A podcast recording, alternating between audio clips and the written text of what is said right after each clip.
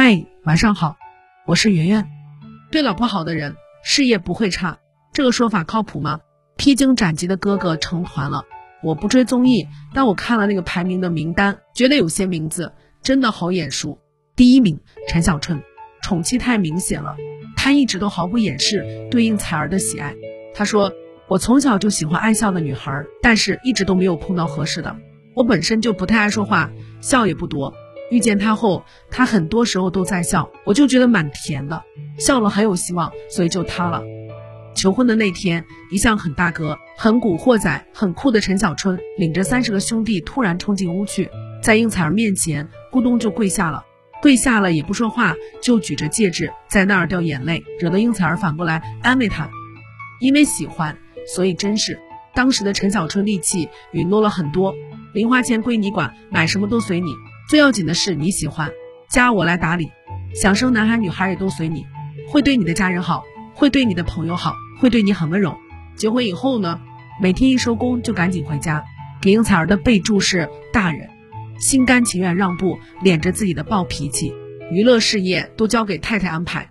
应采儿有一次在陈小春宠溺的注视下，眉飞色舞的拿着话筒传授自己的经验：只要你爱老婆疼老婆，事业就会一帆风顺，万事如意，健康快乐，保你们全家平安。现在看来，好像还真是。宠老婆爱老婆的那个人拿了第一名，人气极高，妻子快乐，生活就快乐。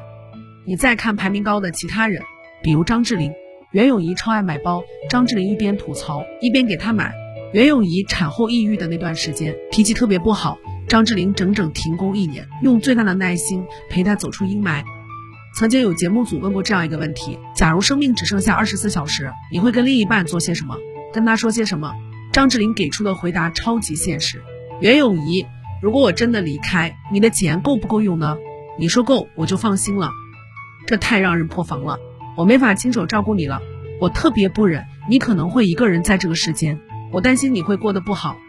比如黄贯中，他是玩音乐的，经常都是晚班，但是无论忙到几点，每天都会到朱茵家楼下，雷打不动的对他说一声：“我回来了，晚安。”他会在两人恋爱后偷偷写一首洗衣粉配搭朱茵三年前的歌《洗衣机》，把这份不动声色的浪漫藏二十来年。他似乎认为能跟朱茵在一起是人生最大最大的幸事了，以至于公开表示：“据说人的运气是有一定量的，知道为何我一直那么倒霉，做任何事情都要比常人付出更多的努力吗？因为我的运气全都用在朱茵身上了，因为遇见了你，我对其他所有的倒霉甘之如饴。”再比如黑豹乐队的主唱张琪，跟妻子相濡以沫二十年，对他的称呼一直是宝宝。他说：“我宝宝要开心是最重要的事情。”因为妻子喜欢，他就留了十年的长发，并且这十年都没有去过理发店，头发长一点、短一点都是妻子给剪的。每天摘掉麦，必须给媳妇打电话。为什么？因为我的世界有很多形形色色的人，而他的世界太少了。所以我要带他进入我的世界，要把我的很多东西都投入他的世界。我的爱人是我生命中最重要的人。男人最低成本的投资是什么？大约就是善待妻子。你的枕边人，金星打过这样一个比方：女人是水，你用零度遇见我，我即刻成冰；你用一百度爱我，我才会立即沸腾；你用五十度对我，我便不冷不热。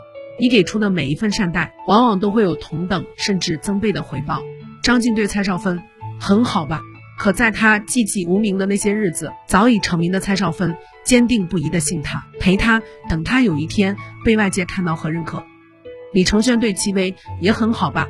成团夜的时候，戚薇的发言是这样的：他在我这里是没有变的，大家所看到的他的宝藏的很多面，在我这里其实是已知相。所以我觉得更多的改变是在观众的眼睛里面，让大家知道他不是谁的谁，他就是他，他叫李承铉。